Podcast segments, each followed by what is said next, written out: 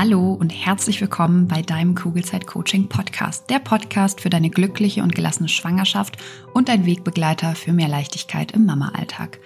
Mein Name ist Jill Bayer, ich bin Psychologin, Resilienztrainerin und Mindset Coach und Selbstzweifel in der Schwangerschaft oder als Mama kenne ich nur zu gut, weil es noch gar nicht so lange her ist, dass sie mich fast täglich begleitet haben. Die hohen Ansprüche an mich selbst, das konstant schlechte Gewissen, der Druck, immer alles richtig machen zu müssen, gleichzeitige Über- und Unterforderung und das ständige Grübeln und sich Sorgen machen gehören bei mir mittlerweile der Vergangenheit an. Mit der Fremdbestimmung gehe ich mittlerweile viel entspannter um, genauso wie mit den ständigen Veränderungen, die gefühlt immer dann stattfinden, wenn man sich gerade an eine neue Situation gewöhnt hat und sich sicher gefühlt hat in dem, was man da tut. Natürlich habe ich auch heute noch Tage, wo ich nicht so auf meine Kinder reagiere, wie ich es gerne tun würde. Das liegt dann bei mir aber an zwei Dingen. Entweder ich bin einfach total müde oder ich werde durch irgendwas getriggert. Und gegen beide Sachen kann ich etwas tun, damit die Wahrscheinlichkeit steigt, dass ich wieder zu der Mama werde, die ich sein möchte. Und natürlich möchte ich nach wie vor das Beste für mein Kind bzw. für meine Kinder. Ich habe aber mittlerweile verstanden, dass ich dafür den Blick vor allem auf mich selbst richten darf. Und genau das tue ich jeden Tag aufs Neue weil unsere Kinder halten uns tagtäglich einfach nur den Spiegel vor und zeigen uns sehr schön, an welchen eigenen Themen wir noch arbeiten dürfen. Und durch diese neue Perspektive besteht mein Mama, aber auch mein Businessalltag überwiegend aus Leichtigkeit und mit einer inneren Ruhe und Gelassenheit und das, obwohl ich nie gedacht hätte, dass das wirklich möglich ist. Hier im Kugelzeit Coaching Podcast und natürlich auch in meinen Online-Kursen und Live-Coachings bekommst du einfache, handlungs- und ressourcenorientierte Strategien und Tools an die Hand, die dir helfen, genau dasselbe zu erreichen. Wenn du schwanger oder bereits Mama bist und du dich wieder leicht und unbeschwert in deinem Alltag fühlen möchtest, dann bist du hier genau richtig und ich freue mich sehr, dass du heute wieder mit dabei bist. Heute spreche ich mit Marielle und Mike von den BeziehungsinvestorInnen über das Thema Finanzen in der Familie. Wir sprechen darüber, wie wichtig eigentlich schon das allererste Date ist, wenn es um das Thema Geld in Beziehungen geht. Wir sprechen darüber, wie oft es eigentlich aufgrund von fehlender Kommunikation zu Schwierigkeiten in der Beziehung kommen kann. Und es geht natürlich auch darum, was ihr tun könnt, um aus diesem Teufelskreis herauszukommen. Wir sprechen über das große Thema Elterngeld und dass es eigentlich ein super flexibles Modell ist, dass es aber leider aufgrund der Bürokratie oft eher als Hindernis gesehen wird, um genau hinzuschauen um dann eben den, das beste Modell für die eigene Familie zu finden. Mike und Marielle klären auf, wie das aber genau auch anders geht und sie teilen fünf Schritte, die sie mit Paaren durchgehen, damit sie sich ihre Elternzeit so gestalten können, dass sie auf die eigenen individuellen Situationen achten und dass vor allem eben die Frauen nach der Elternzeit keine großen finanziellen Einbußen haben. Wenn du jetzt schon merkst, dass das Thema Finanzen eins ist, was ihr nicht wirklich oft besprecht und du vielleicht schon vor dieser bürokratischen Hürde stehst und den Elterngeldantrag nicht verstehst, dann kannst du dir sicher sein, dass du damit nicht alleine bist und du kannst dir genauso sicher sein, dass du da genau richtig bei Mike und Marielle bist. Genau, und so viel erstmal vorweg.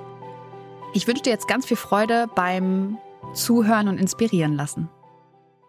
Herzlich willkommen im Kugelzeit Coaching Podcast, liebe Marielle und lieber Mike. Ja, vielen Dank für die Einladung. Schön, dass wir bei dir sein dürfen. Sehr, sehr gerne. Ich freue mich sehr, ähm, dass ihr heute hier seid und wir gleich über das spannende Thema Finanzen in der Familie sprechen. Ihr selbst habt ja auch einen eigenen Podcast, den Beziehungsinvestorinnen-Podcast, ähm, bei dem ihr Gespräche über Aktien, über Kontenmodelle, aber eben auch über Elternzeit, Beziehungen und über die Liebe ähm, habt. Und bevor wir inhaltlich gleich einsteigen, mögt ihr euch einmal ganz kurz vorstellen und vielleicht auch direkt erzählen, wie es dazu kam, dass ihr euch entschieden habt, den Beziehungsinvestorinnen-Podcast zu gründen. Also gab es ein bestimmtes Schlüsselerlebnis sozusagen? Ja, also dann starte ich mal kurz mit einer Vorstellung. Wir sind Marielle und Mike. Wir sind schon seit einigen Jahren inzwischen als BeziehungsinvestorInnen unterwegs. Ähm, seit 2017, glaube ich und äh, haben uns eben am Anfang einfach mit Finanzen in der Beziehung beschäftigt, weil wir selbst gemerkt haben, dass Paare irgendwie nicht über Geld reden, erst recht nicht mit anderen, weil sie schon in der Beziehung es zu selten tun. Und ähm, im Laufe der Zeit wurden wir selbst dann irgendwann Eltern.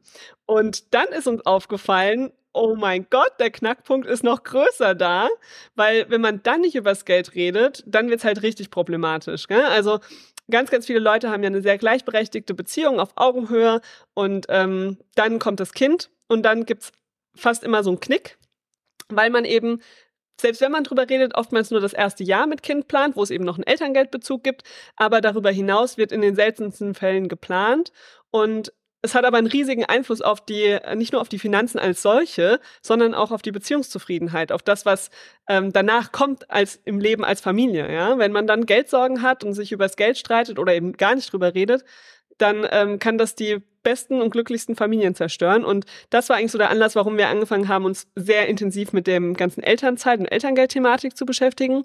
Und ja, wir haben eben am Anfang geblockt. Irgendwann haben wir gedacht, Podcast ist auch ein cooles Format, weil wir nicht mehr selbst als Eltern so viel Zeit hatten zum Bloggen. Und da ist ein Podcast schneller aufgenommen. So kam es zu unserem Podcast.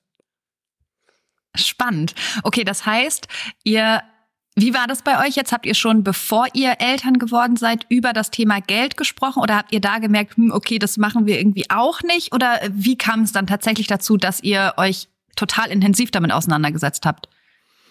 Ähm, also angefangen haben wir relativ früh über Geld zu sprechen, schon beim ersten Date. Ähm, einmal ganz kurz darüber gesprochen, wer denn jetzt von uns zahlt, beziehungsweise dass wir getrennt zahlen äh, wollen. Und das ist ja auch etwas, was wir bis heute empfehlen, am besten vor dem ersten Date einfach kurz die Fronten klären und dann hat man einen schöneren Nachmittag oder Abend. Und ähm, ja, dann war bei uns erstmal Pause und dann haben wir eigentlich ähm, mit unseren Urlauben festgestellt, dass es doch mehr Bedarf gibt, weil wir einfach aus sehr unterschiedlichen Hintergründen kommen. Also Marielle ist eine Beamtenfamilie groß geworden, bei der äh, Finanzen und Investitionen immer wichtig waren.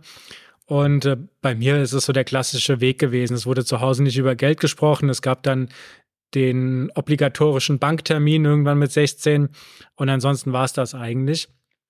Und ähm, wir haben einfach gemerkt, desto mehr wir mit Geld über Geld gesprochen haben, desto einfacher wurden Entscheidungen und desto besser haben wir uns verstanden und desto mehr haben wir auch unsere familiären Hintergründe verstanden. Und das und hat uns eigentlich ganz gut getan. Und desto mehr konnten wir auch zusammen uns unsere Wünsche verwirklichen. Ne? Also ich meine, wir haben halt irgendwie festgestellt, dass alles Geld kostet. Und wenn ich mir den super tollen Urlaub wünsche, ähm, Mike sich den aber nicht leisten kann, dann ist das ein Problem. Genau. Ja, und dann ähm, waren wir eigentlich so an dem Punkt, dass wir gesagt haben, wir würden jetzt auch gerne mit anderen Paaren mal darüber sprechen, wie machen die das denn? Ne? Also wie teilen die ihren Cashflow auf? Äh, wie machen die das mit ihren Konten? Investieren sie zusammen getrennt? Was haben sie für Regeln und so? Und da mussten wir leider feststellen, dass die gar keine Lust hatten, mit uns darüber zu reden, weil sie schon miteinander nicht über Geld gesprochen haben. Und dann sind wir ins Internet gegangen und haben gedacht, okay, wir haben uns im Internet kennengelernt, vielleicht treffen wir da auch andere Menschen, andere Paare, die da auch über Geld reden, war aber auch Fehlanzeige. Es waren nur Männer, die für Männer geschrieben haben. Und dann haben wir einfach gesagt, okay, das, das ist so ein wichtiges Thema, das nehmen wir mal in die Hand und äh, fangen einfach an, unsere, unsere Geschichte, unseren Werdegang irgendwie niederzuschreiben. Es hat Leute interessiert und daraus hat sich das Ganze dann entwickelt. Schön. Wie habt ihr denn gelernt, offen und ehrlich über eure finanziellen Angelegenheiten zu sprechen? Erstmal miteinander, vor allen Dingen, wenn Mike, du aus einer Familie kommst, wo man nicht über Geld geredet hat. Weil oft ist es ja so, dass dieses Thema Scham da auch mit reinkommt. Ja, also wir haben, glaube ich, den großen Vorteil gehabt, dass Marielle das ganze Finanzwissen mitgebracht hatte, die und finanzielle Bildung aus dem, aus dem Familienhaus. Und ähm, ich war einfach im Psychologiestudium drin so, und das hat einfach gerade was Kommunikation anging, hat das extrem geholfen. Ja, und ich habe mir gar nicht so die Gedanken gemacht. Für mich war es total normal, über Geld zu reden. Ne? Also ich habe einfach losgeredet und ähm, ich glaube, ich hätte es richtig schwierig gefunden, wenn Mike dann gesagt hätte, er will da gar nicht drüber reden. Ich habe schon gemerkt, dass es für ihn ein schwieriges Thema war irgendwie und dass wir dann auch nicht so in die Tiefe gekommen sind natürlich am Anfang. Ähm, aber für mich war es zum Beispiel total normal, einfach zu teilen. Also ich habe zum Beispiel nie als, als Geheimnis gehabt, was ich verdiene oder was ich, ähm, was, was ich für Aktien habe oder so. Das war für mich von Anfang an was, wo ich einfach auf den Tisch gelegt habe. Da habe ich mir nie gedacht, das erzähle ich erst, wenn wir mindestens ein Jahr zusammen sind oder sowas, sondern das war für mich von Anfang an ein offenes Thema und Mike war halt empfänglich und hat sich das angehört. Das heißt, du warst diejenige beim ersten Date, die gesagt hat, so, wir zahlen getrennt. Nee. nee. Nee, das, das kam tatsächlich aus meinem Studium heraus, weil wir ähm, mhm. zu dem Zeitpunkt das Phänomen der Reziprozität dort sehr intensiv ähm, behandelt haben. Und äh, da ging es dann eben auch darum, wie viel denn dann zurückkommt. Also, und ich hatte für mich damals beschlossen, ich hätte gerne ein zweites Date, bei dem ich mir sicher bin, dass es nicht daran liegt, dass es eine Schuld ähm, Begleichung ist dafür, dass ich beim ersten Date eingeladen habe, sondern einfach, weil das erste Date an sich sympathisch war. So. Und deswegen hatte ich das vorgeschlagen und hat Marielle gesagt, ja, sieht sie genauso und dann war es okay. Und da denke ich mir wieder, es ist so wichtig, dass das Wissen aus dem Psychologiestudium in den Alltag kommt, oder? Das habe ich ja. mir beim Studium ständig gedacht, außer bei Statistik, aber ähm, ja, also super. Es ist total wichtig, ne? Vor allem, weil, wenn man, wenn man sich die Beziehungen mal ansieht, dann werden bestimmte Dinge einfach schon relativ früh eingeübt. Also gerade so bei diesem ersten Date wird ja dann auch die Elternzeit eingeübt. Ähm, das ist ja so ein Probelauf, ne? Also das heißt, die, die Frau hat irgendwie an dem Tag äh, hübsch äh, auszusehen und da zu sein und zu lächeln und sich attraktiv zu machen. Und der Mann hat eben das Geld herbeizuschaffen, um dann dafür zu bezahlen. Und das ist ja das, was dann eigentlich nach der Geburt auch weiter passiert. Ne? Die Frau hat sich dann um die Kinder und den Haushalt zu kümmern, soll aber auch möglichst gut aussehen. Und ähm, der Mann ist dann halt unterwegs und Netzwerk macht Karriere und bringt das Geld heim. Und wenn man sich die Beziehung anguckt, dann wird das eben schon ganz früh geübt. Und deswegen lohnt sich das einfach, diesen Mechanismus, diesen Autopiloten sehr früh einfach schon mal auszuschalten und zu sagen, hier, wir machen das ein bisschen anders. Ja, total cool. Und was da halt rein muss, ist dieses Bewusstsein. Also, ja. Und deswegen sprechen wir heute miteinander, damit möglichst viel Bewusstsein auch in dieses Thema Geld kommt. Fangen wir doch mal an mit den häufigsten Geldkonflikten, die ein Paar so hat.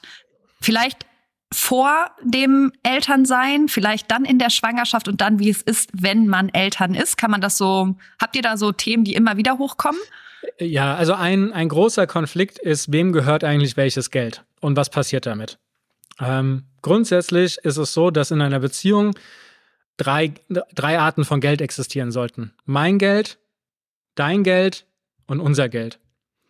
Und das ist total wichtig, weil wenn es nur noch unser Geld gibt, dann gibt es kein, äh, dann kann ich nicht mehr frei entscheiden. Ne, dann kann ich nicht mehr sagen, okay, ich möchte mir das jetzt kaufen oder ich möchte diese Fortbildung machen oder ich möchte dort in den Urlaub fahren, ohne das vorher ähm, ellenlang abgesprochen zu haben oder zu fragen, ob ich mir das Geld davon nehmen darf.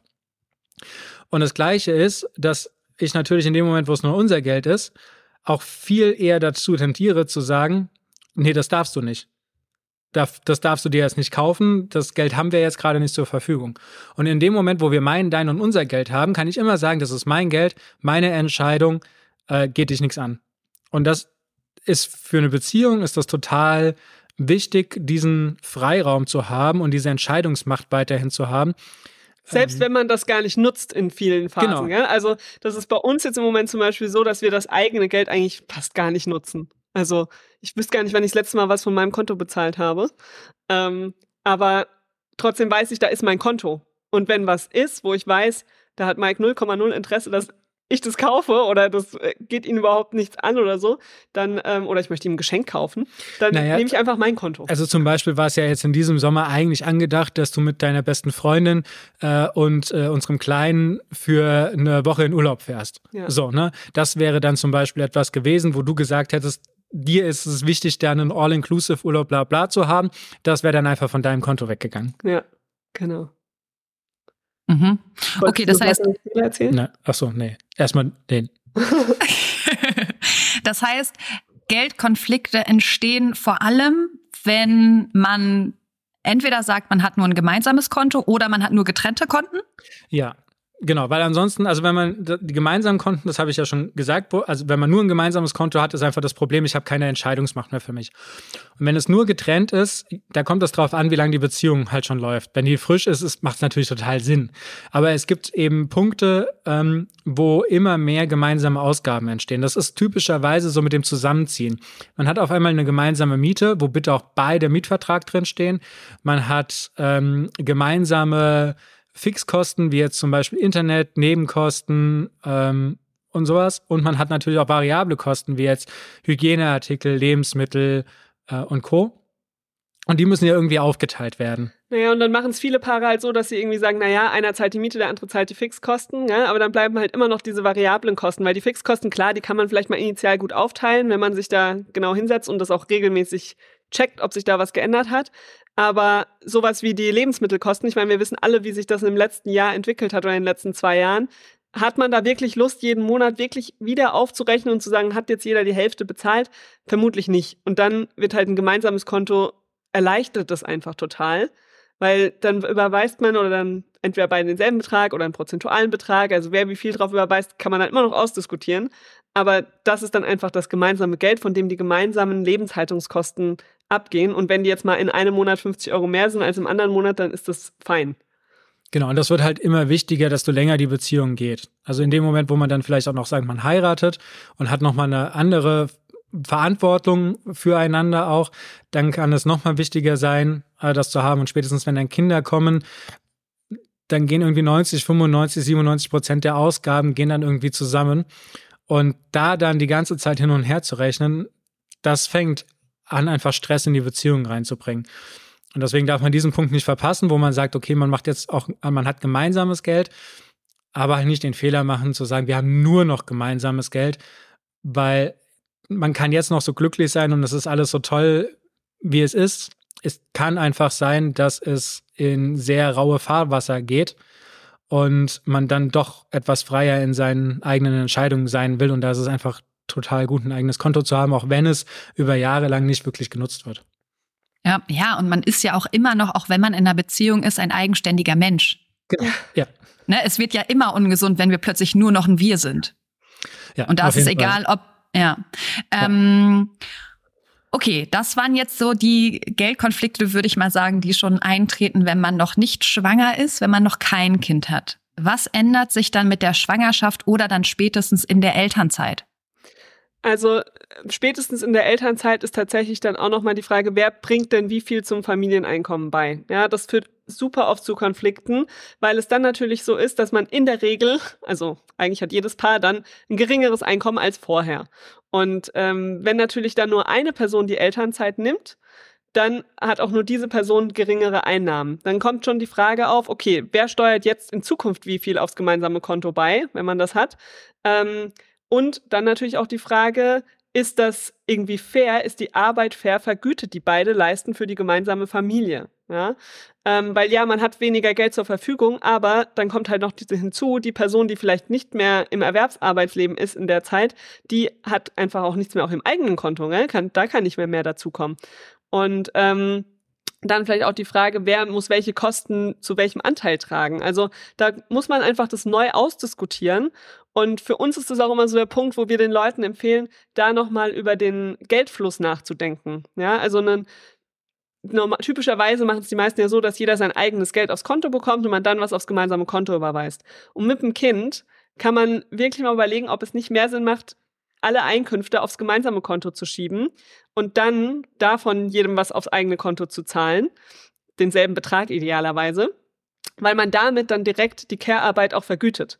Weil man damit direkt sagen kann, okay, das ist auch monetär was wert und die Frau typischerweise muss eben nicht nach Geld fragen und sagen, hier, ich möchte jetzt aber noch hier die Schuhe kaufen oder ich möchte jetzt für unser Kind noch neue ähm, Kleidung kaufen oder so, kannst du mir mal noch was überweisen? Ähm, da, diese Frage fällt halt weg, wenn man einfach sagt, das ist unser Familieneinkommen. Der Mann kann ja auch nur das Geld verdienen, weil sie zu Hause ist und die Care-Arbeit für das gemeinsame Kind übernimmt. Ähm, und deshalb ist sein erwerbsarbeitsmäßiges Geld genauso auch ihres. Ja? Und äh, genauso ist das Elterngeld dann eben auch beiden. Und dann am Monatsende kriegt jeder was auf sein eigenes Konto, sodass sich trotzdem noch jeder die eigenen Wünsche erfüllen kann. Genau, das ist, sorry, das ist einfach auch eine wichtige Entscheidung zu sagen, machen wir jetzt daraus ein Familieneinkommen oder wollen wir es separat lassen? Und separat bedeutet, und da sind wir, glaube ich, dann bei dem allgemeinsten Fehler, man muss dann wirklich sehr offen und sehr äh, ausdauernd, würde ich mal sagen, auch miteinander sprechen und in die Kommunikation gehen, um da ein Modell zu finden, wo keine finanzielle Abhängigkeit entsteht, wo keine ähm, Bevorteilung, also finanzielle Bevorteilung äh, des einen Elternteiles auch zusätzlich entsteht, so dass sollte das in 20 Jahren dann trotzdem zur Scheidung kommen, meistens dann die Mutter halt finanziell vom Ruin steht und der Vater finanziell weiterhin gut dasteht. Also da braucht es dann wirklich eine sehr, sehr gute Kommunikation. Das vereinfacht ein Familieneinkommen etwas. Da muss ich nicht über Ausgleichszahlungen nachdenken, da muss ich nicht darüber nachdenken, wie viel ist das denn jetzt eigentlich konkret wert, was muss man denn dafür zahlen, äh, wie kann das denn aussehen, sondern das regelt das einfach, wenn man sagt, okay, alles, was für die Familie verdient wird, egal von wem, kommt aufs gemeinsame Konto und dann wird das 50-50 geteilt. Hm. Und ich glaube, das ist ein, so verfahren wir tatsächlich auch. Allerdings haben wir das erst gemacht, als die erste Elternzeit vorbei war, weil wir nicht darüber nachgedacht haben, sondern wir dachten, ja, ja, Hendrik kriegt, äh, zahlt dann einfach ein bisschen mehr und ich krieg halt das Elterngeld, bis wir, bis ich dann irgendwann verstanden habe, wow, ich krieg hier gerade total das Loch in meine Kasse, während er natürlich nicht. Und dann haben wir erst angefangen, das umzustellen, wo ich aber dann schon ein Jahr lang quasi ähm, ja Schulden gemacht habe sozusagen. Ja. Und also wir haben ja. das auch erst mit dem zweiten Kind sogar umgestellt. Ähm, aber wir haben beim ersten Kind tatsächlich fast dasselbe vorher verdient und haben die Elternzeit gleich viel gleich verteilt. Also wir haben beide gleich viel Elterngeld bezogen. Ah, schön. Somit ist es da nicht ins Gewicht gefallen. Aber beim hm. zweiten Kind war es bei uns nämlich dann so, dass wir gesagt haben, wir gehen zwar beide komplett in Elternzeit, aber ich beziehe fast das ganze Elterngeld, weil ich dann schon mehr verdient habe und es klar war, ich kriege mehr Elterngeld. Und das war der Punkt, wo wir gesagt haben, oh, da ist ein Ungleichgewicht. Und vorher, wenn wir eine klassische Elternzeit gemacht hätten, dann äh, wäre das uns genau so passiert. Ja? und deswegen, und deswegen ist es so wichtig. Ja, und deswegen ist es so wichtig, darüber zu sprechen, weil ich glaube, ähm, dass das fällt halt erst auf, wenn es eine Zeit lang gelaufen ist, dieses Modell. Und ich, ihr könnt mich gerne berichtigen, aber ich könnte mir vorstellen, dass dann nach der Elternzeit, wenn die Frauen meistens wieder arbeiten gehen, auch dann gehen sie ja meistens nicht Vollzeit wieder arbeiten. Das heißt, wenn dann das trotzdem das alte Modell weitergefahren wird, ist genau das, was du eigentlich gerade gesagt hast, Mike, dass das nach hinten raus für die Frauen total die Katastrophe wird, ähm, wenn die dann irgendwann mal, also entweder Scheidung, klar, oder Rente, Ne? Da ist es ja auch so. Ähm, und das haben, glaube ich, ganz viele nicht auf dem Schirm. Dass sie eher denken, okay, diese eine Zeit, Elternzeit, ja, ja, das äh, passt schon und nicht weiter darüber hinaus zu denken, weil dann wird's ja erst tricky. Genau, man muss ja auch sagen, die Elternzeit an sich ist eigentlich gar nicht das Problem. Da kriegt man ja sogar noch drei Rentenpunkte, ja. Also ich meine, das sind drei Jahre. Selbst wenn man sich da entscheidet, die Frau bleibt komplett zu Hause drei Jahre lang, verdient gar nichts und er verdient weiter, die drei Jahre haben am Ende keinen Impact. Das Problem, oder einen geringen. Das Problem ist danach diese Teilzeitfalle, in die alle reinfallen. Also, jein. Die drei Jahre haben dann ein Problem, wenn zum Beispiel, und diese Fälle haben wir leider auch schon gehabt, die Kostenaufteilung 50-50 war und die Frau, die keinen Verdienst hatte in der Zeit, weiterhin ihre 50 Prozent zum Haushalt beigetragen hat und damit natürlich ihre komplette Rücklage, ihre private Altersvorsorge aufgebraucht hat und dann in den Dispo gerutscht ist. So, dann ist sie nach drei Jahren natürlich verschuldet ohne Ende ähm, aber Hauptsache, ja. sie haben es 50-50 gemacht. Und also es ist kein 50-50, ne? es wird von den Leuten dann so dargestellt. Das ist natürlich innerhalb der drei Jahre schon problematisch. Aber was ihr jetzt beide schon gesagt habt, ne, diese Langzeitdings, also ähm, Mütter von Kindern von 0 bis 18 Jahre, also bis zur Volljährigkeit des Kindes, gehen maximal 32 Prozent der Mütter Vollzeit arbeiten. Der Rest arbeitet nicht oder äh, 50 Prozent in Teilzeit das, das ist eine riesengroße Zahl. Und das ist natürlich das, was dann dafür sorgt, 40 Prozent geringere Rente. Über 80 Jahre sind 25 Prozent der Frauen aktuell in Altersarmut. Ähm, das, das ist das, was dann so wirklich reinschlägt. Und da muss man vorher schon ähm, entsprechende Regelungen treffen. Und das kann man ja zum Beispiel, wenn man heiratet, bereits in dem Ehevertrag mit äh, aufnehmen, wie dann solche Ausgleichszahlungen oder Dinge auch geschehen sollen. Mhm, ja, stimmt. Guter Punkt. Wobei auch das wieder, wenn es ein Thema ist, wo die Leute eh nicht drüber reden, dann haben sie wahrscheinlich nicht mal einen Ehevertrag. Ähm, und wenn sie einen haben, das Thema Geld damit reinzunehmen, super wichtig. Das heißt aber, wie kriegen die Paare es hin, dieses Thema zu besprechen? Egal ob jetzt Ehevertrag oder nicht, sondern hm. ganz generell. Ja, fangen, fangen wir mal äh, vielleicht damit an, wie sie es nicht machen sollen. Ähm, manchmal ist das ein bisschen einfacher nachzuvollziehen. Also das Erste, was sie nicht machen sollen, ist ähm, zu sagen mit so Schuldanweisung, du hast dafür schon wieder Geld ausgegeben oder du investierst nicht oder du behältst das ganze Geld für dich. So, oder du musst mir jetzt eine Ausgleichszahlung leisten. Genau, so, ne, das Gespräch wird nicht funktionieren. Da, da sind die Mauern sofort hoch und das kennt man vielleicht, dass man das schon so versucht hat, das wird nicht funktionieren. Jetzt kommt ein bisschen Werbung. Hallo, du Liebe, bist du gerade schwanger? Dann sind dir Sorgen vermutlich nicht allzu fremd, oder?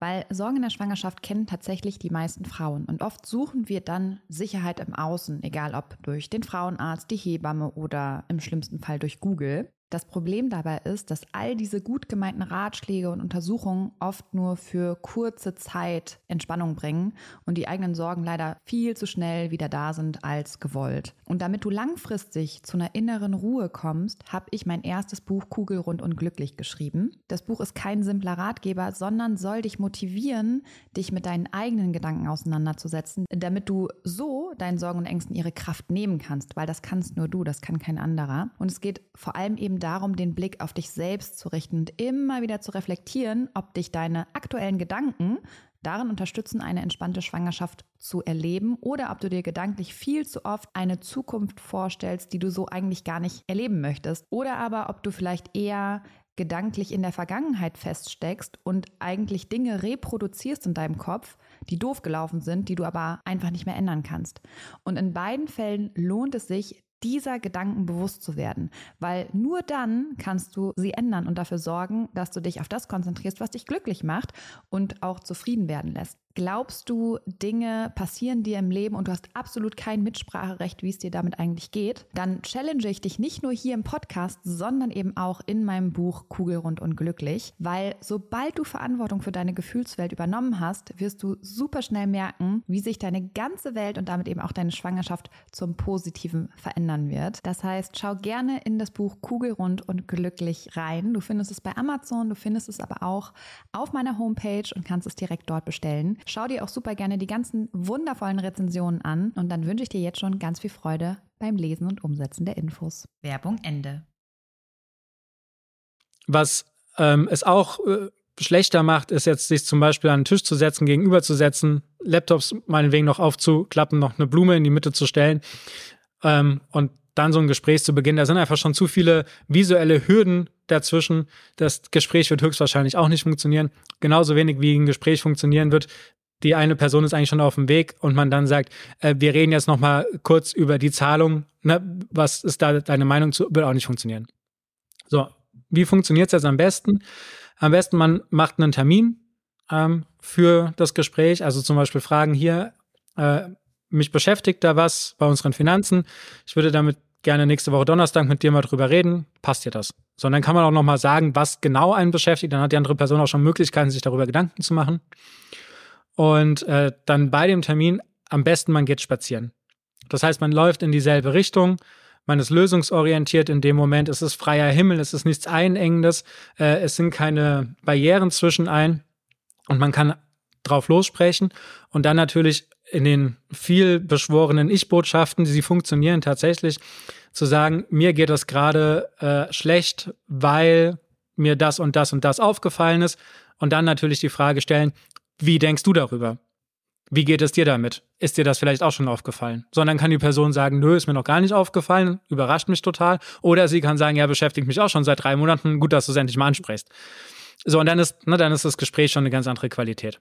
Das ist, wenn es jetzt akut irgendwas gibt, wo es wirklich dringend ist, drüber zu reden. Wenn das nicht der Fall ist, sondern man vielleicht erstmal hergehen möchte und überhaupt üben will, über Geld zu reden, dann auch beim Spazierengehen, auch super.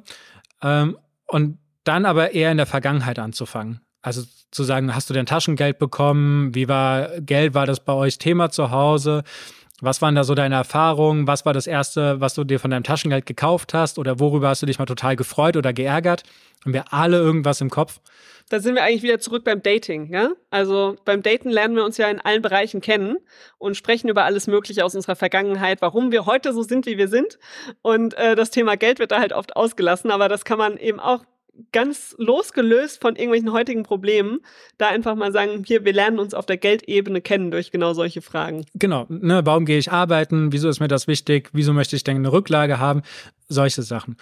Und dann kann man von der Vergangenheit in die Zukunft gehen und sagen, okay, was sind denn meine Träume, Wünsche und Vorstellungen von mir, von unserer Beziehung, vielleicht von unserer Familie, wie soll das aussehen? Wie soll das? Was kosten die eigentlich? Ja, wie soll das in einem Jahr aussehen? Fünf Jahre, zehn Jahre aussehen? Und dann das, was Marielle jetzt gerade eingeworfen hat, ne? was ist dafür vielleicht an Geld auch notwendig? Also wenn wir irgendwie einen Plan haben, auszuwandern und äh, demnächst in Kanada zu wohnen, dann braucht das ja auch einen finanziellen Vorsprung, um sowas zu machen. Ähm, oder auch wenn Kinderplanung drin ist, dann braucht das ja auch einen finanziellen Puffer, damit ich dann in der Elternzeit entspannt sein kann oder wir zusammen in Elternzeit sein können und da nicht finanzielle Nöte aufkommen. Und wenn man sich darüber dann schon mal ausgetauscht hat, dann kann man auch in die Gegenwart gehen und kann dann sagen, okay, was können wir jetzt heute tun, damit wir äh, finanziell uns unsere Zukunft, so wie wir sie vorstellen, uns auch tatsächlich ähm, ja ermöglichen können. Weil Geld ist ein Werkzeug, es ist, es ist kein Wert, es ist kein ähm, heiliger Gral oder sonst irgendwas, sondern es ist ein Werkzeug und das Werkzeug kann ich dafür verwenden, mir meine Zukunft zu gestalten. Oder meine Gegenwart. Ja. Okay, das heißt, diese Scham verlieren wir, indem wir anfangen, über die Vergangenheit zu sprechen. Wie sind wir generell mit Geld groß geworden, ohne das jetzt unbedingt sofort auf unsere jetzige Situation zu münzen. Ne? Sonst in kleinen Schritten rantasten sozusagen. Ja, ja das, das schafft halt auch total viel Verständnis füreinander, gell, wenn man sich da kennenlernt. Das war bei uns ganz genauso. Und Mike hat es vorhin schon mal gesagt, dass wir aus sehr unterschiedlichen Elternhäusern kamen. Und am Anfang, also für mich war halt Reisen das Nonplusultra und ich habe dafür wirklich, war da immer bereit, Geld für auszugeben. Und für Mike war das halt nicht so, gell? Und ähm, weil er auch einfach das Geld nicht auf dem Konto hatte, was ich dachte, na ja, das hat man halt in seinen Ersparnissen. Ja? Und das war total wichtig, dass wir darüber dann geredet haben und uns kennengelernt haben und er auch verstanden hat, warum zum Beispiel sowas wie Sicherheit für mich total wichtig ist als Beamtenkind. Gell? Und er da mit seinen Selbstständigkeitsträumen, das war für mich vollkommen äh, eine andere Welt. Und genauso war es für ihn halt total wichtig zu verstehen, dass mir es wichtig ist, dass wir eine gemeinsame Rücklage haben, dass ich auch gesagt habe, bevor wir Kinder kriegen, möchte ich, dass wir eine stabile finanzielle Basis haben. Und für ihn war einfach nur wichtig, er möchte Kinder mit mir haben. Also das ist, ähm, ja, da haben die Geldthemen mit reingespielt und es hat, war total wertvoll, uns da einfach kennenzulernen und zu sehen, okay, wo können wir voneinander lernen und wo hat vielleicht wer auch ähm, ja was Gutes einzubringen oder eben auch was, was man verändern darf. Mhm. Wie, ähm, was empfehlt ihr denn jetzt Eltern, die quasi ihre Elternzeit planen? Auf was muss man achten? Also der allerwichtigste Tipp ist, nicht einfach im Autopiloten die Elternzeit so zu machen, wie das alle Freunde und Bekannte und so weiter machen. Also nicht einfach zu sagen, wir kriegen ein Kind, also bleibt die Mutter jetzt zwölf Monate zu Hause und der Vater macht zwei Monate, ähm, wenn es hochkommt sondern wirklich mal zu überlegen, was wollen wir eigentlich? Also damit wirklich anzufangen zu sagen, wie stellen wir uns das eigentlich vor? Wie stellen wir uns Elternschaft vor, auch über das erste Jahr hinaus? Das wäre aus meiner Sicht, wenn man nur eine Sache berücksichtigt, äh, das Allerwichtigste, da wirklich intensiv drüber nachzudenken, für sich alleine und darüber zu reden, wie stellen wir uns das eigentlich vor? Weil viel zu viele Paare rutschen einfach so rein in diese, in diese Elternschaft, weil sie sich halt vorher gemeinsam ein Kind wünschen ähm, und gar nicht so sehr über das, also man, man kann sich ja auch nicht vorstellen, gell? Man weiß ja auch nicht, wie es dann ist. Ähm, aber ja, über dieses danach, nach der Geburt wird viel zu wenig geredet. Ja, und dabei vor allen Dingen einen Satz streichen aus dem Vokabular. Das geht bei uns nicht oder das geht bei meinem Mann nicht oder das geht bei mir nicht. Ne, das einfach mal weglassen und tatsächlich überlegen, okay, wenn wir es uns jetzt aussuchen können, wenn wir es uns wünschen können, wie würde das dann aussehen? Und dann auf die Suche gehen. Und ansonsten ist es so, dass so ein, so ein Kinderwunsch ist ja nicht so, ähm, okay, wir wünschen uns Kinder und schwupps ist das Kind da, sondern da vergeht ja einiges an Zeit. Äh, von das, wir reden das erste Mal darüber, ein Kind zu bekommen, zu ähm, jetzt ist das Kind tatsächlich da. Zumindest wenn es geplant ist. Wenn es ungeplant ist, hat man zwar nur noch, sagen wir mal so, neun Monate, acht Monate Zeit. Ähm, aber selbst da ist ein Zeitraum da, um quasi darüber zu sprechen.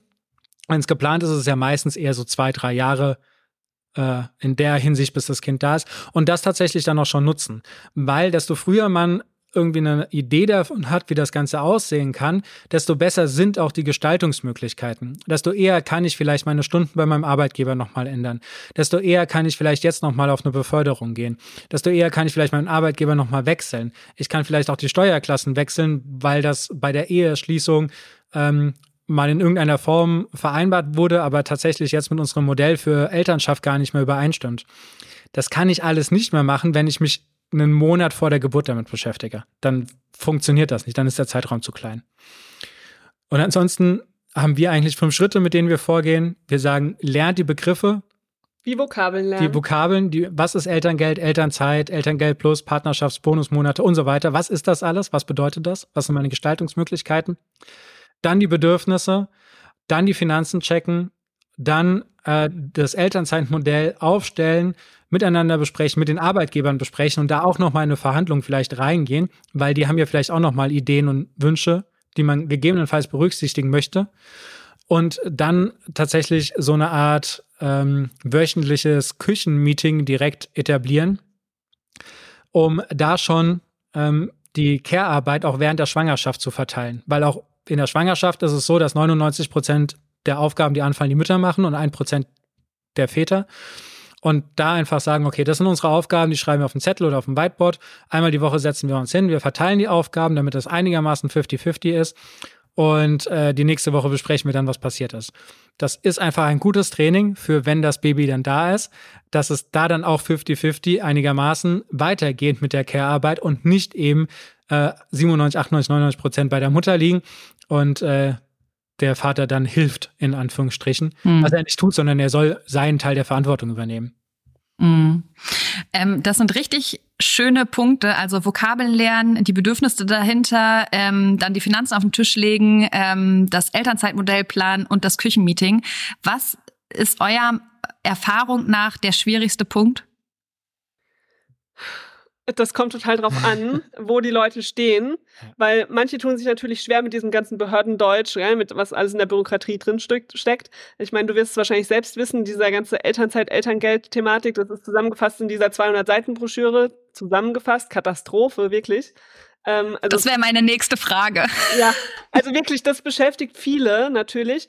Aber ich glaube, was oftmals noch viel schwieriger ist, ist tatsächlich loszulassen von all den Erwartungen von außen ähm, und von, diesen, von diesem Druck, dass man es doch einfach so macht. Und weil, also wir haben ganz viele, also eigentlich alle, die bei uns in der Elternzeit-Masterclass zum Beispiel dabei sind und mit uns ihre Elternzeit planen, da plant niemand am Ende ein klassisches Ernährer-Hausfrauenmodell, sondern die haben alle ihr eigenes Modell. Aber wir sagen dann auch immer, Leute, das ist der schwierigere Weg, ja? nach außen das zu kommunizieren, das zu verteidigen, ähm, weil du einfach so viel Annahmen von außen kriegst, von der Familie, von dem Arbeitgeber, von Freunden, Freundinnen, die sagen alle, hä, wie macht ihr das? Warum? Wieso? Und da musst du dir schon sicher sein, warum du das so machst.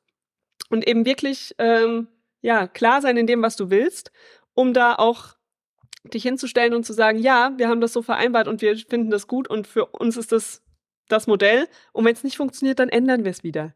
Also was, ähm, also ihr könnt gleich gerne nochmal über euren Kurs sprechen, aber was ähm, für Modelle kommen denn da raus? Also alles. wirklich von, von, von bis. Es gibt Paare, die sind sehr nah an dem Ernährer-Hausfrauenmodell drin. Die haben dann zum Beispiel ähm, eine Verteilung von neun zu, nee, von äh, elf zu drei Monaten zum Beispiel, was ja jetzt nicht wirklich eine, eine Abweichung davon ist. Aber sie haben dann zum Beispiel drin, dass ähm, nur ein Monat gemeinsam ist und der Vater zwei Monate komplett alleine zu Hause ist mit dem Kind. Um, Was auch ein riesen Gamechanger ist. Genau, um da dann zum Beispiel Routinen mit reinzubringen. Ähm, und äh, sie haben dann direkt im Anschluss schon drin, okay, sie teilen das erste Jahr, äh, weil es finanziell aus ihrer Sicht lukrativer ist, das so aufzuteilen, machen sie so, aber danach gehen sie beide auf 32 Stunden zum Beispiel runter. Und nutzen noch einen Partnerschaftsbonus zum Beispiel. Genau, und gehen damit rein. Dann haben wir aber auch Modelle, die sagen, okay, wir machen jetzt beide zwölf Monate komplett zu Hause. Ähm, und äh, wir verteilen das Elterngeld einfach so, wie es am profitabelsten für uns ist, kommt alles auf ein Konto und, und gut ist. Ne? Wir holen quasi das meiste für uns raus. Dann gibt's welche, die arbeiten mit ähm, Elterngeld plus Monaten, die haben 28 Monate dann tatsächlich einen Elterngeldzuschuss, fangen aber schon relativ früh wieder an zu arbeiten. Mit geringen Stundenzahlen dann beide. Genau, mit 15 Stunden und steigern das über die Zeit dann hinweg, dass sie da ein bisschen mehr arbeiten.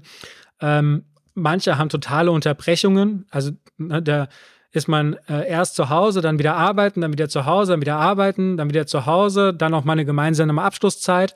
Ähm, also es ist wirklich die, der Gestaltungsspielraum in Deutschland, der ist sehr, sehr hoch in dem Moment, wo man die Bürokratie verstanden hat, für sich zu nutzen. Ah ja, okay. Ähm, okay, das heißt auch da deswegen wahrscheinlich dieses Bedürfnisorientierte, ne? Wirklich mal hingucken, was brauchen wir als Familie, aber auch, was brauche ich wieder als Einzelperson und da den größtmöglichen Nenner zu finden. Genau, also wirklich mal zu überlegen, welche Rollen will ich auch haben ne, nach der Geburt. Ähm, möchte ich dann vorrangig Mutter, vorrangig Vater sein? Möchte ich sagen, nee, meine Karriere ist mir wichtig, ich möchte da auch relativ schnell wieder zurück? Oder ich sage, ich möchte einen Karrierewechsel machen, möchte die Elternzeit dafür nutzen? Oder manche sagen auch einfach, also Mike zum Beispiel ist einer, der gesagt hat, er hat ein Ehrenamt, was ihm sehr wichtig ist, da möchte er auch weiterhin Zeit für haben. Ähm, ich zum Beispiel bin so, dass mir es total wichtig war, dass ich auch weiterhin Zeit habe, mich mit Freunden zu treffen, alleine, ohne Kind. Ja, aber das, äh, ich kenne so viele Mütter, die das einfach nicht mehr machen können, weil sie nie ohne das Kind unterwegs sein können. Und naja, und weil sie wahrscheinlich auch, wenn sie das erste Mal Mama werden, da gar nicht drüber nachdenken. Ja, genau. Genau. Und dann ist man schon ein Vierteljahr irgendwie komplett zu Hause gewesen und hat das Kind niemals aus den Augen gelassen und dann wird es natürlich schwerer, gell? Das, ähm, dieses Loslassen auch zu üben. Und also deshalb es ist einfach total wichtig, sich da Gedanken zu machen, was ist mir wichtig, was ist, es ist klar, dass sich das Leben verändert und dass man wahrscheinlich auch Abstriche macht und nicht einfach genauso vor, weiterlebt wie vorher. Das ist ja auch die bewusste Entscheidung. Aber trotzdem ist es halt wichtig zu überlegen, was ist mir wichtig. Und mir war zum Beispiel beim ersten Kind total wichtig, dass ich nicht ewig raus bin aus dem Job. Ja, ich habe zu dem Zeitpunkt erst eineinhalb Jahre gearbeitet und für mich war irgendwie, ich habe mir gedacht, naja, dafür habe ich jetzt nicht so lange studiert und so und mir macht mein Job Spaß. Ich will schnell wieder zurück. Aber das war total wichtig, dass ich das für mich wusste und dass ich das mit Mike kommuniziert habe, weil wir dann eine Lösung finden konnten, wie ich nach fünf Monaten wieder arbeiten gehen konnte, mit total geringen Stunden, hm. aber es hat mir so gut getan, einfach zwei Tage die Woche nicht über Windeln und Co. nachzudenken, sondern zu wissen, Mike ist mit dem Kleinen zu Hause, das klappt super und ich kann mich auf äh, die Arbeit konzentrieren an den zwei Tagen. Naja, und und es hat total geholfen für dich, in die Kommunikation mit dem Arbeitgeber zu ja. gehen, weil du dann nämlich auch sagen konntest, hier, ich möchte zu den und den Zeiten wieder zurück sein, aber wir brauchen dann vielleicht noch ein bisschen was. Ich brauche vielleicht ein bisschen flexiblere Arbeitszeiten. Ich brauche vielleicht einen äh, Rückzugsort, wo ich stillen kann. Ich brauche auch vielleicht mal einen Raum, äh, einen Eltern-Kind-Büro, äh, äh, wo der Kleine vielleicht auch mal spielen kann und so weiter. Also da in den Dialog zu gehen. Und wo dein Arbeitgeber ja dann auch gesagt hat, machen wir. Und bei meinem Arbeitgeber war es ja dann zum Beispiel so, dass ähm, ich gesagt habe, okay, ich bin jetzt ein Jahr raus mit Elternzeit und die dann gesagt haben, ja, das trifft sich jetzt eigentlich ganz schlecht, weil wir wollten dich jetzt befördern und du solltest jetzt eigentlich das und das aufbauen. Ich dann auch gesagt habe, ja, okay, dann sagt mir doch mal, wann ihr mich wann, wie, wo braucht. Wann sind quasi die wichtigen Monate, um jetzt die Vorbereitung dafür zu treffen, die Entscheidung zu treffen. Dann konnten die das sagen, dann sind wir wieder zusammen hingegangen und haben gesprochen darüber. Und am Ende war es ein Modell, was unseren beiden Arbeitgebern gefallen hat, wo sie dahinter gestanden haben und das vollends unterstützt haben. Und dann uns auch die Flexibilität gegeben haben, genau. wenn es mal Änderungen gab oder nötig war. Genau, und wir aber auf unserer Seite gesagt haben, ähm, das ist jetzt zwar nicht mehr das Modell, was wir als allererstes ausgearbeitet haben, aber eigentlich passt es noch viel besser zu unserer Situation und wir sind total happy. Und das konnte eben daraus entstehen, dass wir gesagt haben, okay, wir sind für uns sehr sicher, was wir haben wollen und konnten dann in die Kommunikation gehen. Richtig schön. Cool, das klingt gut. So, jetzt, wir haben schon, ihr habt schon öfters mal angeschnitten, Bürokratie.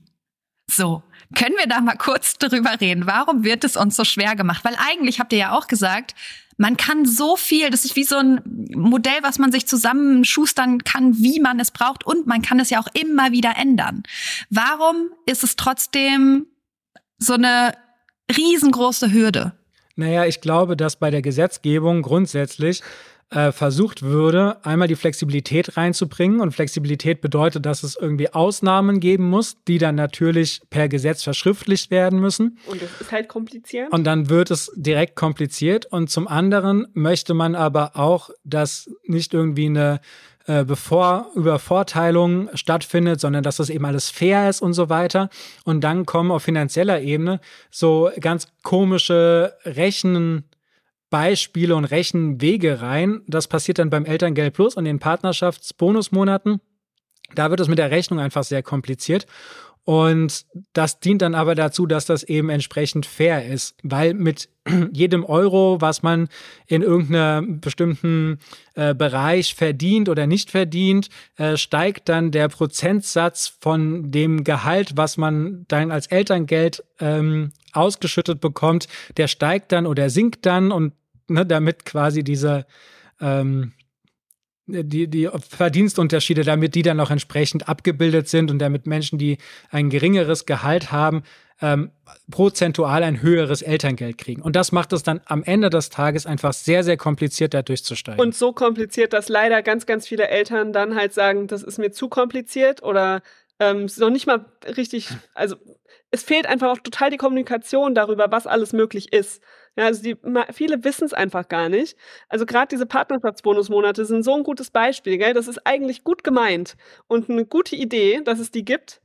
Aber das ist so kompliziert. Wir haben äh, regelmäßig Paare in ähm, Calls mit uns, wo die ein Modell sich ausgedacht haben, aber fast nie jemand hat jemand die Partnerschaftsbonusmonate eingeplant, wo wir dann immer sagen, ja, das ist geschenktes Geld. Dann sagen die, ja, aber dann kriege ich ja was gekürzt und so. Dann sage ich, ja, natürlich, aber du kriegst trotzdem im Worst Case immer noch den Mindestsatz und den kriegst du geschenkt.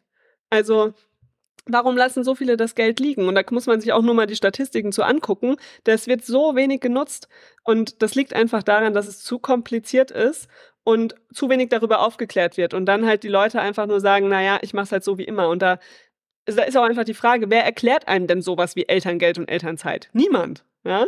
ja. Ähm, also auch die Arbeitgeber sind da viel zu wenig informiert. Also wir kriegen es immer wieder mit, dass Paare zu, oder gerade die Männer zu ihrem Arbeitgeber gehen und sagen, hier, ich äh, kriege ein Kind und ich beantrage Elternzeit für ein halbes Jahr oder so. Und dann sagen sie, was? Du hast doch nur zwei Monate als Vater. Und ich denke, nein, nein. Du kannst dir oh. drei Jahre Elternzeit nehmen und kannst die ganzen zwölf Monate Elterngeld nehmen als Vater, wenn du möchtest. Ähm, ja. Ja. Naja, und ich finde auch, ja, ja. Und was dann nämlich da auch reinkommt, ist, so war es zumindest bei mir, wenn ich da vor diesen Anträgen saß, habe ich mich so dumm gefühlt, dass ich dachte, nee, damit möchte ich mich jetzt nicht beschäftigen. Ja, und, und dann, dann passiert nämlich genau das. Und überleg mal, du bist gebildet und ähm, bist in dem Thema drin und so, gell? Und trotzdem fällt dir das so schwer. Wir, wir machen auch die Elterngeldanträge für verschiedene Leute oder helfen denen dabei. Es ist so schlimm, dass allein in jedem Bundesland der Antrag ein bisschen anders aussieht. Ähm, dass es überall eine andere Stelle ist, wo du das hinschicken musst, dass du das immer noch online in vielen Bundesländern äh, immerhin ausfüllen kannst, aber dann am Ende ausdrucken und unterschreiben musst. Also Katastrophe, ja. Und also diesen 24-seitigen Antrag, den, da sind so viele Fragen drin, wo man dann da sitzt und sich denkt, ja, meinen die jetzt das oder das? Naja, ich mach mal mein Kreuz da. Also man denkt die ganze Zeit schon so, hm, keine Ahnung, ob das jetzt so richtig ist. Ähm, das muss unbedingt vereinfacht werden. Und ist das etwas von eurer Elternzeit Masterclass? Also helft ihr Leuten genau dabei, da durchzusteigen? Oder wie, wie muss man sich diese Masterclass vorstellen? Es sind äh, eigentlich genau diese fünf Schritte, die wir äh, vorhin gesagt haben. Also das heißt, wir haben Schritte eins bis vier. Das Gespräch können wir niemandem abnehmen. Nein, nein die, Ges die, Gespräche müssen wir dann selbst machen. Nee, aber es sind die Schritte, ähm, also wir haben vorher einen, einen, ähm, einen Live-Vortrag im Internet für 0 Euro, wo wir diese Aufklärungsarbeit machen. Das wäre so der Schritt null ähm, wo wir sagen, okay, du musst überhaupt mal wissen, was sind denn die finanziellen und emotionalen Konsequenzen, wenn man in diesen Autopiloten reingeht. Und dann sind es aber tatsächlich diese Schritte eins bis vier. Also wir haben ein, das ist der Freitagabend, da geht es zweieinhalb, drei Stunden lang nur um die Bürokratie und das zu verstehen, was sind die Begriffe, damit man das anwenden kann. Den Samstagmorgen äh, geht es dann um äh, die Bedürfnisse und im Anschluss um die Finanzen. Und den Sonntag geht es dann nur um die Elternzeitmodelle, äh, die dann zu planen und dafür Feedback zu bekommen und zu gucken, ob das alles plausibel ist und damit dann alle mit mindestens einem Modell, eher vielleicht sogar zwei oder drei Modellen aus dem Wochenende rausgehen, mit dem sie dann auch gut weiterarbeiten genau, können. und dann wissen, wie sie den Antrag auszufüllen haben. Also was ja. man da dann quasi nur noch übertragen muss. Ähm, da muss man auch sagen, ganz viele Paare, die da bei uns sind, die sind oftmals noch gar nicht schwanger oder sind noch ganz am Anfang der Schwangerschaft. Und die gehen dann oftmals auch raus mit so drei Modellen zum Beispiel, die sie dann in der Schublade haben und dann sagen, okay, jetzt kommt das Kind tatsächlich. Jetzt gucke ich je nach Situation, machen wir das, das oder machen wir nochmal Änderungen. Also wir haben auch ganz oft dann Paare, die dann irgendwie ein halbes Jahr später sich melden und jetzt sagen, jetzt kommt das Kind oder jetzt sind wir wirklich schwanger, könnt ihr noch mal kurz drauf gucken. Das war damals ja unser Plan. Wir haben es jetzt noch mal so und so angepasst. Also das ist das ist aber auch total schön, weil wir merken, dass wir durch diese Masterclass so die Leute zu einem Gespräch anregen ne? und dass wir das überhaupt mal starten können mit ihnen, dass sie wissen, worüber reden wir überhaupt. Und das ist, ähm, ja, das macht uns auch einfach total Spaß zu sehen, was da rauskommt. Also an dem Sonntag ist auch immer so schön, wenn dann alle ihre Modelle zeigen und miteinander darüber diskutiert wird, was denn jetzt noch verbessert werden könnte, dass jedes Modell anders ist. Das macht mich immer total glücklich, weil ich mir so denke, ja, genau das ist es, dass es individuell ist. Ja, schön. Und ist es denn auch so, weil ich weiß noch, ähm, als ich schwanger war, hatte ich ganz andere Vorstellungen davon, wie es denn dann tatsächlich ist. Und ich hätte mir, glaube ich, meine Elternzeit nochmal anders gelegt, hab's dann aber nicht gemacht. Habt ihr dann auch Paare, die dann kommen und sagen, ja, hups, von den drei Varianten muss ich doch nochmal eine vierte machen? Ja, auf jeden Fall. Also schon Leute, die eine vierte machen. Ähm, oder auch Leute, die dann irgendwie sagen, jetzt ist halt doch alles ganz anders, gell? Und auch währenddessen, und das hast du vorhin auch schon mal kurz erwähnt und wir auch, man kann das immer noch ändern, was natürlich auch viel einfacher ist, wenn man vorher intensiv darüber gesprochen hat, weil man dann auch nach einem halben Jahr einfach mal einfach den Partner ansprechen kann und sagen kann, hey, wir haben uns das zwar so gedacht und so geplant, ich fühle mich jetzt aber gar nicht mehr gut damit. Ähm, wir müssen noch mal drüber reden und was ändern. Das ist viel einfacher, wenn man über diese Gespräche für, vorher schon geführt hat, als wenn man in einem Modell ist, wo man so reingerutscht ist und dann sagt, also, wie sage ich das denn jetzt, dass ich mir das anders vorgestellt habe mit dem Elternsein, dass ich mir vorher dachte, ist ja super, ein Jahr zu Hause zu sein und jetzt vermisse ich vielleicht meine Arbeit oder ich fühle mich nicht, bin nicht glücklich mit dem Zuhause sein, ne? Oder auch andersrum, ich habe gedacht, ich gehe nach fünf Monaten zurück und merke dann, ich kann nicht, ich kann das Kind nicht alleine lassen.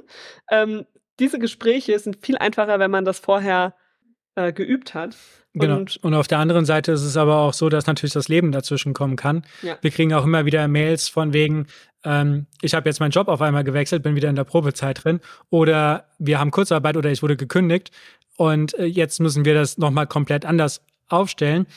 Und da dann aber quasi schon direkt in der Lage zu sein, okay, wie gehen wir denn mit so einer Stresssituation um? Also dann nicht in dem Moment, wenn man jetzt so einen äh, Ernährer Hausrollmodell hat und dann wird äh, kurz vor der Geburt der Vater auf, Arbeits auf einmal arbeitslos und dann riesengroße Panik schieben muss, weil ja keine andere Möglichkeit bisher äh, gedanklich vorhanden war, wie man das denn machen kann, da dann tatsächlich sagen zu können, okay, ist natürlich eine Stresssituation, aber wir wissen ja, wie das jetzt alles funktioniert und wir werden uns da jetzt hinsetzen und wir werden einen Plan erarbeiten. Der ist dann natürlich nicht mehr so, wie wir es uns eigentlich vorgestellt haben, aber er ist so, dass wir gut über die Runden kommen können und dass wir jetzt nicht in, in eine finanzielle Katastrophe noch reinlaufen zusätzlich. Und es ist doch so, dass man, ähm, also berichtigt mich, aber innerhalb von einem Monat das Modell wieder umwerfen kann, oder? Ja, man kann jederzeit sagen, ich möchte jetzt doch äh, ab nächsten Monat wieder arbeiten gehen und doch kein Elterngeld beziehen, der andere soll es beziehen oder so. Man kann da jederzeit ändern. Ähm, ich glaube, es ist noch nicht mal ein Monat, es steht nirgendwo eine Frist, glaube ich, geschrieben. Es muss nur immer das sein, was noch nicht ausgezahlt ist. Also sobald ein mhm. Elterngeld ausgezahlt wurde, kann man nicht mehr rückwirkend sagen, wir wollten jetzt aber den Monat anders machen. Ähm, wir haben auch selbst einmal unser Modell geändert beim zweiten, weil ich nämlich dann doch noch mal zurück bin für ein paar Monate in Arbeitsverhältnis und dann aber wollte, dass Mike das Elterngeld bezieht für die Monate, damit wir den Partnerschaftsbonus später noch nutzen konnten. Und da haben wir wirklich eine Woche vor Weihnachten der Elterngeldstelle geschrieben und haben gesagt, hier bitte ab Januar nicht mehr an mich auszahlen, sondern an ihn. Und das hat auch funktioniert. Also, und da war ich wirklich, da habe ich so gedacht, oh, ob das funktioniert, geil, eine Woche vor Weihnachten, werden die das wohl bearbeiten, aber hat geklappt. Also von daher, da auch wirklich, wenn man sich nicht sicher ist, dann einfach mal den Antrag abgeben, damit man eine bearbeitete im Fall ist, ja, dass man da im System ist und dann lieber später Änderungen machen. Das heißt, wenn man das jetzt mal alles runterbricht, letztendlich ist es ein so flexibles Modell, was uns allen eigentlich nur helfen soll, dass es dadurch aber ein bisschen komplexer geworden ist. Aber es lohnt sich, da mal hinzuschauen, ähm, sich darüber zu informieren, um dann eben auf seine eigenen Bedürfnisse zu achten und zu gucken, was wollen wir als Familie eigentlich. Genau. Das wäre wirklich. Und, und dabei helft ihr. Genau. Ähm, ich habe noch eine allerletzte Frage. Ähm, außer ihr habt jetzt noch irgendwas, was ihr unbedingt loswerden wollt. Stell erst mal deine Frage. Okay, dann ähm, stellt euch mal vor, alle Schwangeren oder auch frisch gebackenen Eltern können euch jetzt hören. Was würdet ihr ihnen gerne mitgeben? Willst du? Nee, ich möchte wissen, was du ihnen mitgeben möchtest. ihr dürft beide was sagen. Ähm, also ich möchte ganz gerne den äh, Vätern äh, explizit etwas mitgeben, weil diese, diese Zeit, man sagt das immer so, die kommt nicht wieder. Aber es ist nicht nur die Zeit, die nicht wiederkommt, sondern es ist tatsächlich auch die Bindung und die Beziehung, die an der Stelle nicht geformt wird und die dann fehlt, wenn man sich später die Zeit nehmen möchte. Die fehlt, wenn das Kind 10 ist, wenn das Kind 15 ist, 20, 25, 30. Das fehlt an der Stelle. Man ist nicht erster Ansprechpartner. Man, viele haben gar keinen Kontakt, äh, keinen guten Kontakt oder sehr sporadischen Kontakt zu ihren Kindern. Ähm, mich sprechen, ich bin ja viel mit unseren Kindern unterwegs, mich sprechen wildfremde Väter an und ähm, haben schon fast Tränen in den Augen, wenn sie erzählen, dass sie es bereuen, in diesen frühen Jahren nicht dabei gewesen zu sein, sondern arbeiten waren, auf Dienstreise waren oder sonst irgendetwas gemacht haben. Ähm, wenn euer einziger Grund ist, nicht zu Hause zu sein, weil ihr sagt, mein Arbeitgeber macht da nicht mit, dann tatsächlich überlegen und nach Lösungen zu suchen, dass das doch funktioniert. Weil das ist eine Zeit, die, das kann man nicht rückgängig machen. Und diese Bindung in den ersten ein Jahr, ein, zwei Jahren nicht aufzubauen, das zieht sich leider durch das gesamte Leben hindurch. Deswegen ist das total wichtig. Nehmt euch diese Zeit. Was soll ich denn da jetzt noch anschließen? also, ähm, ich würde gerne, dann, dann gebe ich den Frauen was mit, gell? ähm, also es ist, für mich ist es das, was ich eigentlich schon ganz oft jetzt gesagt habe. Für mich ist total wichtig, dass Frauen verstehen, dass sie sich nicht aufopfern müssen in dieser Mutterrolle, sondern dass sie weiterhin andere Dinge machen dürfen, machen wollen dürfen und ähm, dass das dem Kind und der Familie auch gut tut und vor allem auch der Beziehung, wenn man eben nicht nur Mutter ist, sondern sich wirklich den Freiraum gibt und die Erlaubnis gibt, auch anderes sein zu dürfen. Und das äh, wünsche ich mir, dass das viel mehr sich trauen und ähm, ja, das auch aktiv einfordern, weil ich glaube, all, wenn sich da was ändern würde, würde unsere gesamte Gesellschaft echt davon profitieren, von mehr Gleichberechtigung und wahrscheinlich auch die Kinder, wenn sie sich nicht mehr solche Gedanken rund um so einen Autopilot machen müssen, wenn sie mal groß sind und Kinder bekommen. Sehr schön. Das sind wirklich ganz, ganz tolle abschließende Worte. Ich danke euch für eure Zeit und auch vor allen Dingen für die Arbeit, die ihr macht. Und wenn ihr mögt, könnt ihr gerne noch mal ganz kurz ähm, auf eure Produkte aufmerksam machen. Also wenn jetzt ähm, Hörerinnen zugehört haben und auch Hörer, wobei es bei mir tatsächlich eher Frauen sind, ähm, wie können sie mit euch zusammenarbeiten? Also alle, die sch gerade schwanger sind oder es bald werden wollen, dürfen sich gerne mal über die Elternzeit-Masterclass informieren. Die nächste findet im Dezember statt. Und ähm, ansonsten haben wir auch auf unserer Website so einen sogenannten 0-Euro-Elternzeitplan. Da könnt ihr einfach mal eure Sachen eingeben, was ihr euch vorstellt und bekommt schon mal so Inspirationen, wie könnte deine Elternzeit anders aussehen. Das ähm, können wir vielleicht auch einfach verlinken. Dann könnt ihr da einfach mal ein bisschen rumprobieren. Ich glaube, das äh, sorgt dann immer schon dafür, dass man mal eine Idee bekommt, ja. wie es anders aussehen könnte. Habe ich was vergessen, Mike? Ansonsten wurde ja schon gesagt, Podcast und Instagram genau. könnt ihr uns gerne anschreiben oder zuhören. Verlinke ich auch. Genau. Genau. Sehr äh, schön. Vielen Dank dir, dass wir zu Gast sein durften. Es hat sehr, sehr gerne. Spaß gemacht und ähm, ja, Danke. Danke für eure Arbeit. Ich hätte euch äh, gerne schon in meiner ersten Schwangerschaft kennengelernt. Die guten Sachen kommen immer zu spät. Vielleicht das muss ich noch ein drittes Kind kriegen. Dann habt ihr einen schönen Tag und danke für eure Zeit. Danke, dass du dir diese Folge angehört hast und dir Zeit nimmst, in dich selbst zu investieren, um besser mit Stress und deinen Sorgen und Ängsten umzugehen. Wenn dir der Podcast gefällt und hilft, dann bewerte ihn gerne oder schreib sogar eine kurze Rezension. Damit würdest du meine Arbeit wertschätzen und mir gleichzeitig eine sehr große Freude machen. Abonnier den Podcast auch sehr gerne, damit du immer auf dem neuesten Stand bist und jede Folge mitbekommst. Und wenn du eine Freundin hast, die aktuell schwanger oder sogar schon Mama ist, dann erzähl ihr gerne von diesem Podcast und empfehle ihn weiter.